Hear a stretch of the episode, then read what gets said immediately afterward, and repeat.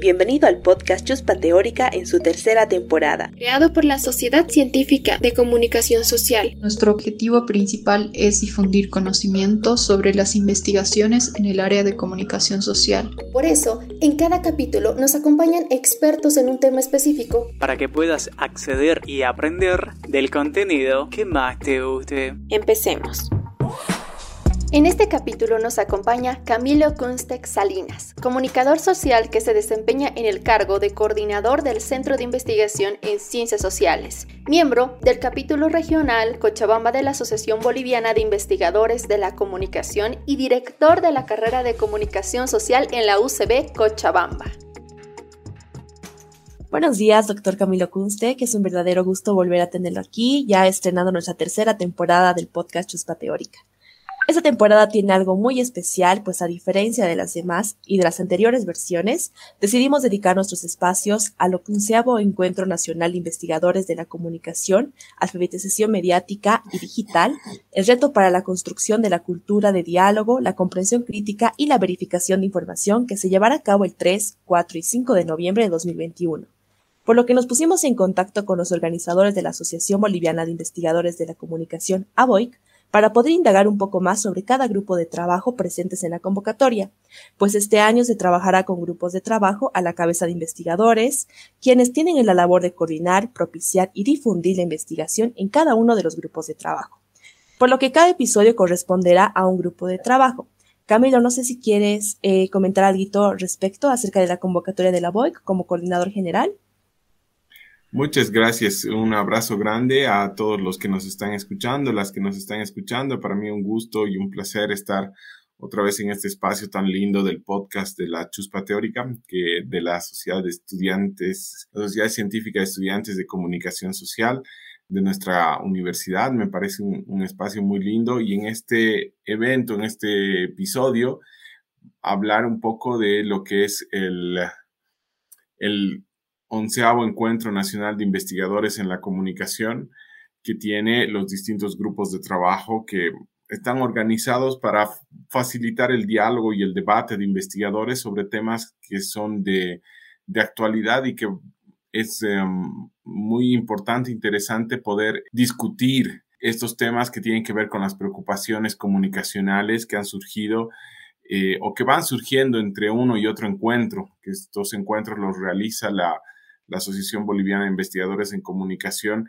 intercalados con los ciclos de estudios. Entonces, cada dos años nos reunimos los investigadores en comunicación, estudiantes de, comunicación para ir viendo eh, temas importantes.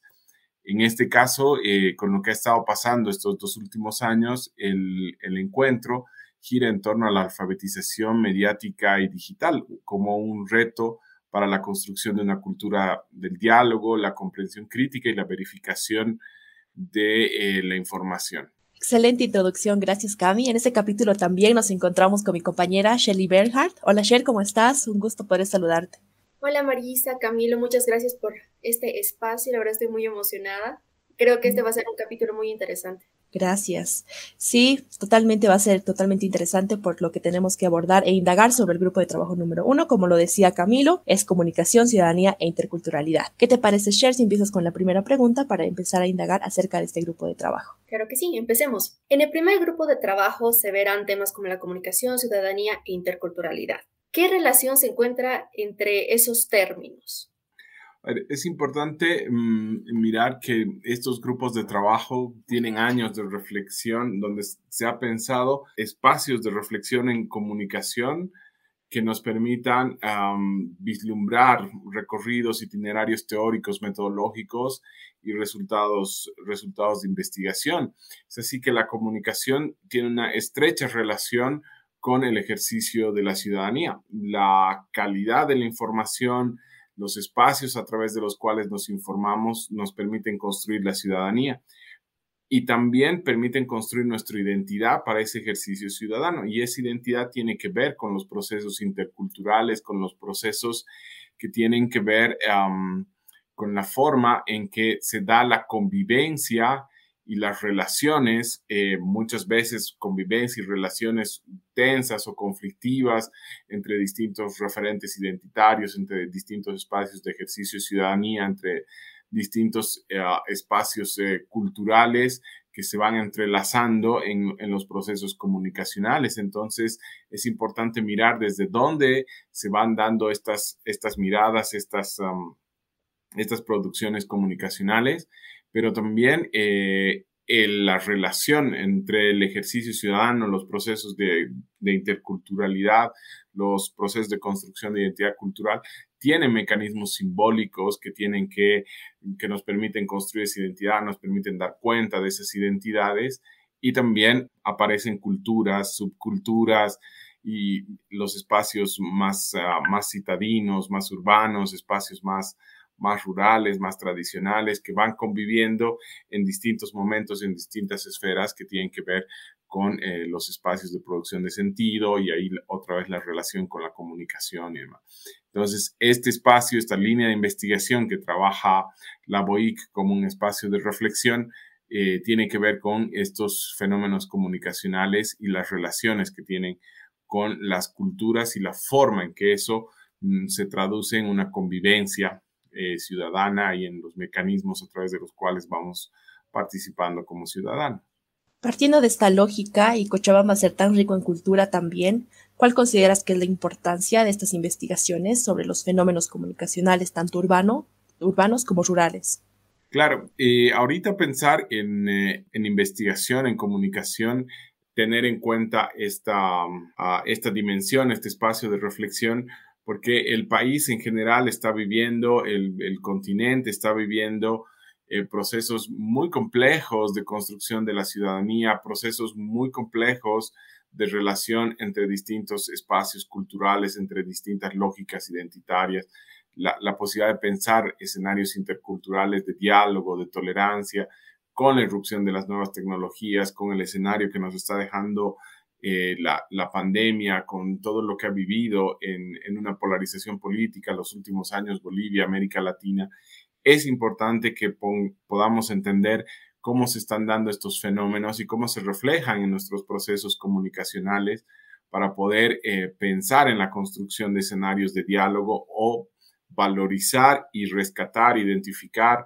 eh, espacios de diálogo que nos están sorprendiendo y que la idea es que vayan cada vez eh, creciendo, ¿no? Que la sociedad encuentre espacios donde resolver sus diferencias o el ejercicio de la libertad de expresión, el ejercicio ciudadano de la opinión, del, del, pensamiento crítico, del compartir mis símbolos, mis, mis manifestaciones culturales, eh, permita escenarios de respeto, de, diálogo a través del ejercicio y el concurso de la, de la comunicación. Entonces es importante entender estos fenómenos o, el fenómeno comunicacional en estos escenarios. Nos estabas mencionando un poco sobre Bolivia, la interculturalidad, la subcultura, cultura. Son temas bastante importantes, dado que en Bolivia como en América Latina pues se cuenta con gran diversidad cultural. Entonces, ¿cómo debe, debe concebirse la interculturalidad? Ay, esa es pregunta de examen. No había preparado, ¿no? No, no, no había preparado una cosa tan compleja. Es que la definición de cultura, de cultura, de interculturalidad es, es, un debate muy complejo y que, bueno, la idea es eh, apoyar o aportar en algo a ese debate, ese diálogo, ¿no? Eh, porque está cruzado el, el, debate de definir cultura. Hoy en día hablamos de culturas en plural y eh, es muy difícil establecer las relaciones o los límites, los procesos de identidad ahí para hablar de una interculturalidad, es decir, una relación entre culturas que sea respetuosa, armónica, dialogada, eh, etcétera, etcétera, ¿no? Que es, eh, en ese escenario es muy complejo, se atraviesa con los debates sobre decolonialidad, sobre los debates de identidad, sobre los debates de la propia reflexión sobre las manifestaciones culturales, ¿no? Entonces, probablemente podamos entender el tema de interculturalidad como la búsqueda de escenarios donde las distintas expresiones culturales puedan interactuar entre sí, ¿no? O sea, podamos identificar y podamos asumir que el espacio social, el espacio colectivo, no es un espacio monocultural, sino que es un espacio donde hay varias culturas que están interactuando y se están relacionando. Entonces tendremos que ver ahí a partir de ello ah, cómo se dan estas relaciones y cómo poder eh, gestionar eh, de manera tal que no reproduzcamos lógicas de dominación o lógicas de tensión o anulación de las representaciones o los mecanismos simbólicos a través de los cuales se manifiestan los distintos actores culturales eh, en una sociedad. Justo con eso, ¿no? Para que nuestra audiencia, igual que nos está escuchando ahorita, eh, ¿podrías explicarnos un poquito acerca de a qué nos referimos con relaciones de dominación y subordinaciones culturales, tal vez? Eh, son, son temas que se dan en el estudio de la, de la cultura, en el estudio de la ciudadanía, sobre todo cuando se empieza a debatir ya en la década del 50, el 60, probablemente con mucha fuerza en, en, la escuela de Frankfurt, pero también con la participación y la presencia de los estudios culturales y todo el debate que se genera en, en América Latina, en la corriente latinoamericana de pensamiento crítico sobre eh, comunicación, sobre ciencias sociales, la que se va a empezar a cuestionar eh, esta concepción de la cultura y em, la cultura culta y la cultura popular o los referentes culturales eh, vinculados al, al, poder como válidos, como legítimos, y se descalificaba a otros espacios culturales y demás, producto de los procesos de colonización y demás. Entonces, ese debate ha visibilizado que en, en, en las relaciones sociales, en las relaciones comunicacionales, en los intercambios simbólicos, en los intercambios de sentido, existían o existen todavía procesos de dominación y subordinación en cuanto al acceso de posibilidades de mostrar estas, estos mecanismos simbólicos. En un momento era el acceso a los medios de comunicación, al espacio público, ¿no? Hoy en día eh, tiene que ver con la posibilidad de acceder desde otro lugar al espacio público y que ahora es fundamental de mirarlo y discutirlo, ¿no? Cómo estamos accediendo a un espacio público que ya no es solo es físico, también está en redes, también es virtual, también tiene espacios de contracultura, de subcultura, eh, donde cada vez parecería que es más difícil eh, que se den estas relaciones de dominación y subordinación. Sin embargo, hay cargas simbólicas todavía que hablan de racismo, que hablan de intolerancia cultural, que hablan de descalificación del otro y, y demás, que todavía están presentes, ¿no? Y que tenemos que entender para ver cómo se las gestiona o cómo se las se puede encarar estos procesos siempre con el horizonte de construir un escenario de diálogo, un escenario donde las manifestaciones culturales puedan circular eh, de alguna manera sin una valoración previa, sin una valoración a priori, sin una valoración, juzgar el origen de la expresión cultural y demás, sino que sean los propios ciudadanos y los propios actores sociales los que vayan intercambiando estos referentes culturales hace construir eh, sociedades más, más tolerantes, más respetuosas. Siguiendo esta línea de cultura, ¿de qué manera un investigador se puede acercar a conocer cómo se dan estas relaciones entre diversas culturas del país? Ya, de, ahí básicamente estamos hablando de líneas de trabajo, ¿no? Y por eso el, el, el, grupo de trabajo lo que busca es construir esa línea de trabajo, ¿no? Tendrán que ver los estudios culturales, los estudios sobre ciudadanía, los estudios sobre eh, comunicación vinculada a la producción de sentido, a la construcción de manifestaciones um, simbólicas, eh, de, de, construcción de sentido de las distintas actividades que vamos desarrollando día a día, ¿no? Entonces, así habrá que preocuparse por, por ejemplo, los distintos colectivos que han surgido en los últimos años, en Bolivia, en Cochabamba, en América Latina, cómo construyen el sentido de pertenencia, cómo se cohesionan como grupo, con qué símbolos y cuáles de esos símbolos los llevan al espacio público. Los nuevos grupos sociales de jóvenes que demandan, que demandan reconocimiento de arte urbano, de,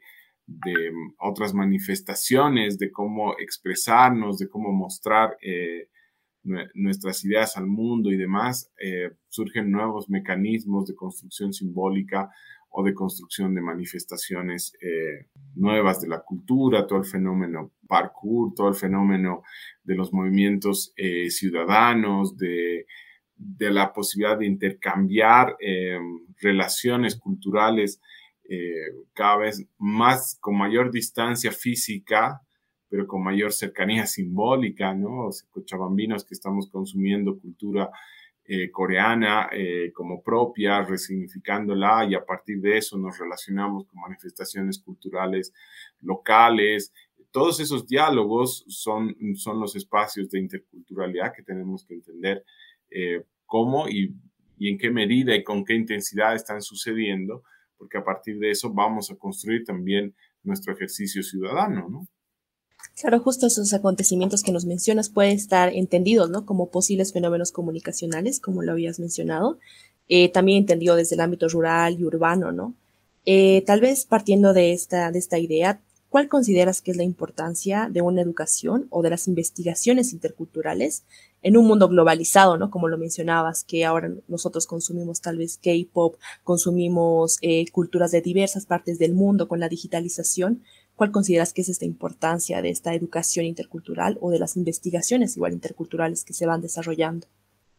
yo creo que son fundamentales eh, porque la globalización en realidad lo que ha, hecho ha sido eh, abrir y cada vez agudizar, o sea, abrir más, si tú quieres, eh, la posibilidad de intercambios simbólicos, de intercambios de sentido, de, de, intercambio de productos comunicacionales, no solamente ya de productos um, físicos de la producción, ¿no? Sino que con esos productos y con todo lo que compartimos en las nuevas redes, en las nuevas plataformas, estamos compartiendo símbolos, signos, significados, estamos compartiendo sentidos. Entonces los sentidos se están construyendo desde otros lugares.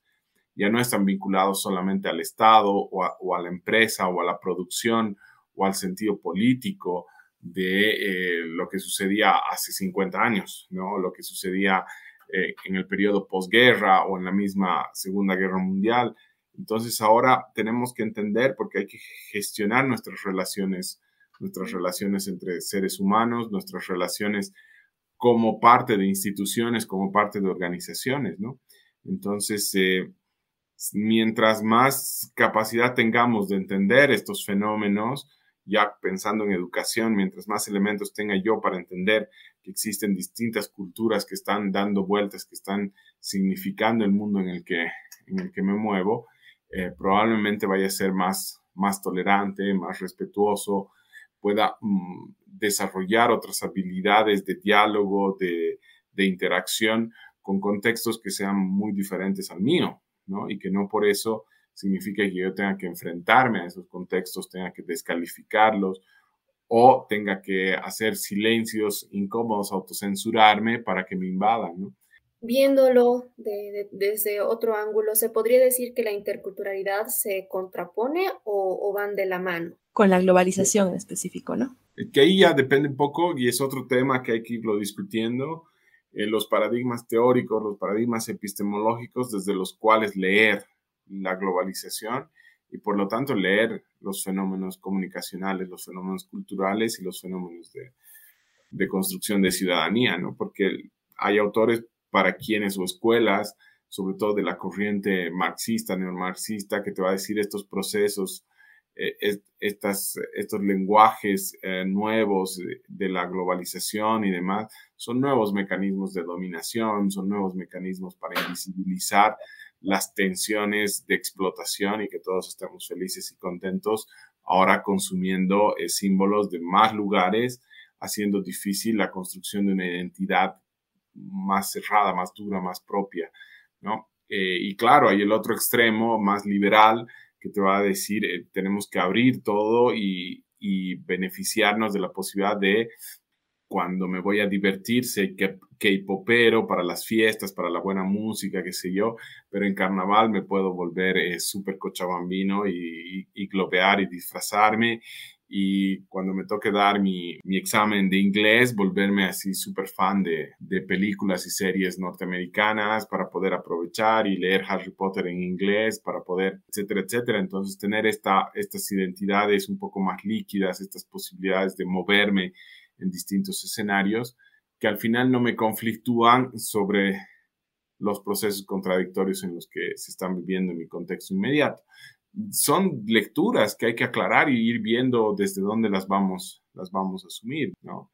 Pero han habido procesos en, el, en la historia de la humanidad donde eh, se han abierto así muy rápidamente y con mucha intensidad los intercambios culturales y han generado procesos que hoy llamamos de globalización, ¿no? de la posibilidad de pensar eh, más allá de los límites de los estados-nación y pensar en procesos globalizantes que incluyen a todo el globo terráqueo, a todo el planeta. ¿no? Sí, también eso podría estar relacionado con el tópico que nos mencionaste ¿no? al principio de la alfabetización mediática digital. Eh, tal vez nos podrías explicar un poquito acerca de qué consiste esta alfabetización. Claro, y ese es un tema clave hoy en día, por, dos líneas, ¿no? Eh, en la medida en que tú tengas la capacidad de desarrollar, porque cuando hablamos de alfabetización mediática digital, estamos hablando de las posibilidades que tienes de apropiación de estas nuevas herramientas, la, la, posibilidad de desarrollar ah, nuevas habilidades para la apropiación de estos recursos, de estos espacios comunicacionales y que tú puedas eh, proyectar tus referentes culturales, tus referentes simbólicos, tus sentidos de pertenencia y sentido em, relativamente en igualdad de condiciones que el resto, ¿no? Es igual que cuando apareció la lectoescritura y algunos no sabíamos leer y escribir, entonces no teníamos capacidad de leer lo que se producía ni de producir algo nuevo. Entonces no es solamente el tener internet en tu casa, ¿no? Cuando hablamos de esta alfabetización es, sino qué voy a hacer con el internet. Porque si me voy a sentar frente a una pantalla a descargar y descargar y descargar, no estoy teniendo una alfabetización digital, no estoy desarrollando las potencialidades del nuevo espacio, del nuevo escenario que se me propone, ¿no? Tengo que aprender a usar estos nuevos códigos, estos nuevos lenguajes, a transitar estos nuevos itinerarios y espacios, ¿no? Y en esa medida, los flujos de, de, símbolos y sentidos culturales se van a ir eh, igualando. No sé cómo está el dato ahora, pero hace 5 o 10 años la cantidad de producción que América Latina descarga de, de, Internet era incomparable con la cantidad de producción que subimos. ¿no? O sea, es decir, que produces en estos nuevos espacios, lenguajes. Eh, eso parece que se ha, se ha equilibrado un poco, qué sé yo. Pero igual, ¿no? O sea, ¿de qué manera podemos eh, apropiarnos de estos nuevos espacios para mostrar el sentido, nuestra mirada del mundo y demás, nuestros referentes, nuestros referentes culturales. Hay buena expectativa, creo que va a ser un espacio bonito, va a ser un, un, grupo de trabajo donde vamos a poder reflexionar a profundidad estos temas. Hay eh, artículos que van a ser detonadores del debate entonces eso va a estar, va a estar muy interesante, seguramente. Siempre los espacios, los eventos de ABOIC son lindos en el diálogo, en el debate que se va dando en los, en los grupos. Esta vez es la primera vez que lo estamos haciendo virtual. esperamos otro tipo, hablando de, de, alfabetización mediática digital, otro tipo de interacciones que de, de inicien, detonen discusiones que después se puedan continuar en otros escenarios, en otros espacios. Súper, sin duda, igual estamos emocionados nosotros como Sociedad Científica de Comunicación Social poder ya participar de la WOIC, ¿no? Porque es un espacio sin duda que también nos fortalece a nosotros como iniciadores en investigación comunicacional y también nos motiva a seguir, ¿no? Eh, cuestionándonos sobre algunos detalles que igual que nos estabas mencionando. Y para terminar con este primer capítulo de la tercera temporada, continuamos con nuestra sección favorita de cada episodio, el pique ontológico, donde realizamos algunas preguntitas personales para conocer más a nuestros invitados. Camilo, tal vez me podrías dar un número del 1 al 10, así para que te lance ya una preguntita. Sher igual te lo va a lanzar una después. Vamos por el 7, a ver, ¿Ya? ¿Qué es para ti la libertad? Eh, no, mejor el 2. ¿Qué es la libertad? Ufa, la humanidad lleva dos mil años tratando de responder eso y tú quieres que responda ahorita. Obviamente, eh, la, libertad tiene que ver con tu capacidad de decidir. O sea, lo más claro en el mundo es, es decir, libertad es tu capacidad de decidir y poder ejercer esa capacidad de decidir.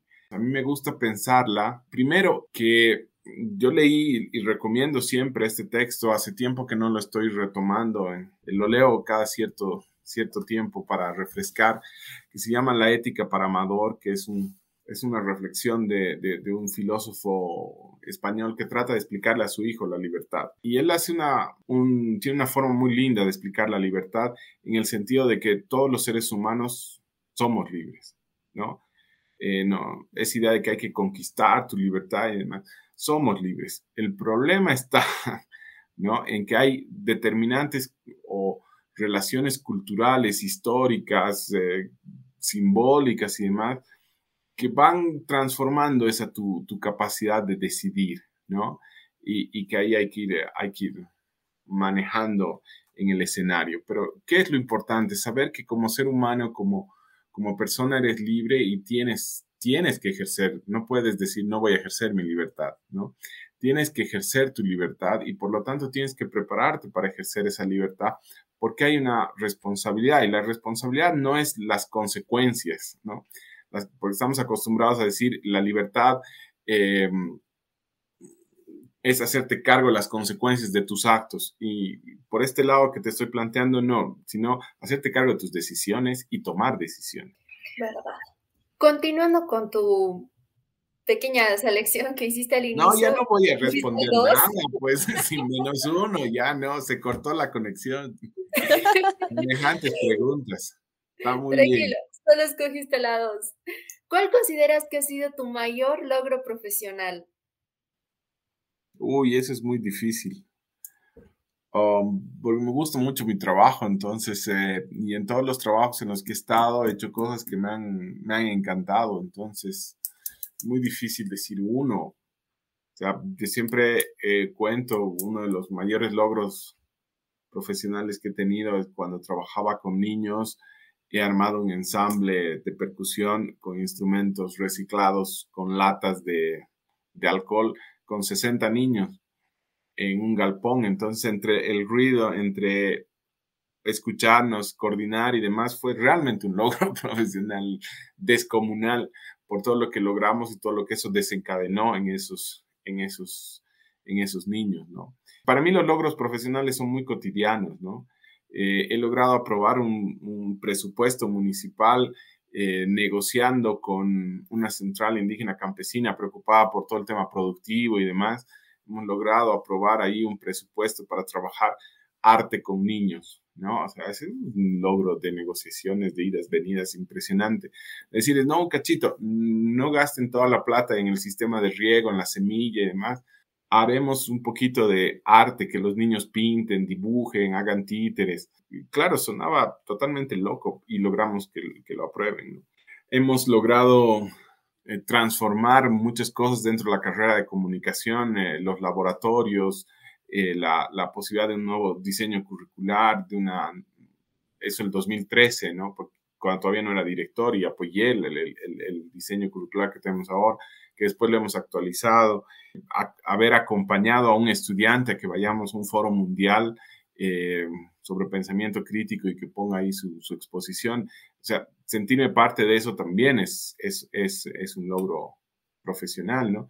Sin duda, el haber logrado culminar mi investigación doctoral y haber tenido es un logro, un logro profesional, porque ha sido difícil. eh, políticas que estamos trabajando eh, hacia una educación inclusiva dentro de la carrera son cosas muy, muy interesantes dentro de la carrera de comunicación que también las considero unos logros lindos. Eh, y otro logro que a ratos parece que no es logro, sino que es mm, una, un problema en el ejercicio mío de mi profesión, es em, que he logrado trabajar siempre en equipo. Eh, digo, a veces eh, uno de mis grandes defectos es que me cuesta mucho trabajar solo. Siempre necesito formar un equipo para trabajar y trabajar en equipo. Creo que en el ejercicio de la comunicación ese es un logro comunicacional, un logro profesional.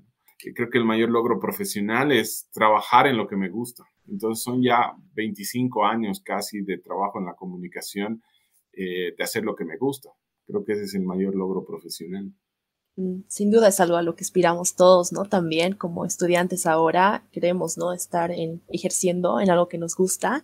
Y me parece y me llama mucho la atención que creo que tus enfoques también cotidianos están bien relacionados a lo que es comunicación para el desarrollo, ¿no? Siempre has querido tal vez incursionar en ese, en esa área de la comunicación.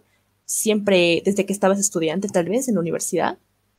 Eh, no, es un chiste. Todos tenemos, tenemos eh, recorridos eh, diferentes, ¿no? O sea, obviamente, desde chico, desde, desde colegio, he tenido una visión y una preocupación por lo social, ¿no? O sea, eso siempre ha estado, incluso cuando hacía arte, cuando todavía no, no, estaba estudiando comunicación. pero no, o sea, como gran parte de los comunicadores yo pensaba hacer audiovisual, ¿no? Pero después las oportunidades en la vida me han llevado a otros recorridos, me han vinculado a la, educación. En realidad, lo, lo, mío ha sido la preocupación por la educación. ¿no? Em, primero, trabajando, mi primer trabajo ha sido en relación a la educación ambiental, pero eso me ha vinculado a, a, proyectos de desarrollo, obviamente, ¿no? Eh, porque nunca he ejercido solamente en comunicación social, he ejercido dentro de la, la educación formal, ¿no? Pues siempre he estado en el terreno de la educación popular, la educación alternativa, y eso te vincula a proyectos de, desarrollo siempre. Entonces, de ahí ha surgido la preocupación. Más bien, hacia el final de la, de la, de la carrera, yo he encontrado esa vocación hacia el, hacia el desarrollo, y después, claro, mi formación mm, postgradual, digamos, sí me ha ido perfeccionando, he ido, he ido profundizando en los temas de comunicación y desarrollo. Claro, te lo pregunto porque ahora que lo dices, a mí también es la, el área que más me está gustando y que es el área que más me llama la atención de la comunicación, porque al fin y al cabo, como estudiante te das cuenta que lo más importante es tu comunidad, ¿no? Es con los que te desarrollas, es con las personas con las que creces, ¿no? Y también le debes a esas personas, tú como, tal vez como profesional, le debes a esas personas también, ¿no? Entonces, por ahora creo que es el área igual que más me está gustando y estoy acabando ya la carrera, ¿no? Entonces parece muy interesante cómo da vueltas, ¿no? Da vueltas y también se va direccionando eh, los comunicadores, los estudiantes de comunicación social en específico, algo que espero que les llegue a todos, ¿no? Como estudiante ahorita yo lo espero y espero que sea una preocupación más adelante igual, porque ahora con los conflictos, con todo lo que vivimos, creo que debería ser a donde estaría direccionado los profesionales, pero como hay tantas áreas en comunicación, a veces como que no, no sabes a dónde ir, ¿no? Y qué lindo, qué lindo que pudiste compartir igual este producto aquí radiofónico con nosotros, este podcast. Camilo, sin duda ha sido un placer para mí, no sé si para Sher igual, eh, tener este primer episodio de la tercera temporada, sin duda empezamos con toda la energía, este gran proyecto con esa tercera temporada y que esperamos que vaya para más dejarles este pequeño igual recado a los posteriores integrantes de la sociedad científica para mí igual es, es un honor y qué lindo que puedas formar parte. Igual vamos a estar sacando cada semana un nuevo episodio que igual correspondería a un grupo de trabajo de la BOIC, porque sin duda es algo que como, como estudiantes de comunicación social nos, nos inspira a seguir investigando y seguir cuestionándonos de nuestra realidad. Tal vez algo que quieras agregar, Shelly, antes de terminar. Sí, una cosita, realmente Camilo, sigue adelante. Aquello que rescato mucho de todo lo que has dicho, es hacer lo que uno ama y qué bonito poder decir que tu vida depende de eso. Es un mensaje que creo nosotros siempre buscamos y no siempre somos conscientes de que cada decisión nos debería llevar a aquello que realmente nos gusta hacer. Así que sigue adelante porque realmente es algo muy bonito y qué lindo escucharte a ti decirlo con ese cariño. Realmente estás haciendo algo muy, muy bonito. Espero saber más. Muchas gracias. Ahí, pero te digo, la idea es salir con esa actitud, ¿no? Es decir, lo que voy a hacer fuera, lo que voy a hacer em, en, mi trabajo y demás, tiene que ser algo que valga la pena, ¿no? Algo, algo que tenga sentido, algo que transforme las cosas. Tenemos una profesión que es hermosa y eh, gran parte de lo que hace que los comunicadores podamos tener una profesión linda es la investigación, o sea, es poder leer tu realidad y poder encontrarle sentido a tu profesión. Más allá de todas las cosas, ya sea en el periodismo, en la comunicación corporativa, en, la producción audiovisual, en, la comunicación para el desarrollo, en la medida en que leas tu realidad y puedas darle sentido a tu profesión en esa realidad, estás hecho. Con esto entonces hemos terminado con este episodio. Muchas gracias por darte este espacio con con nosotras y poder compartir este conocimiento que sin duda le va a ayudar a personitas que nos están escuchando ahí en sus casitas, en sus hogares, en su trabajo. Y muchas gracias igual por compartir y no sé si quiere agregar algo más, Shirley, o podemos igual terminar con este episodio. Muchas gracias, Marisa. Camilo, gracias por este espacio. Estuvo muy bonito.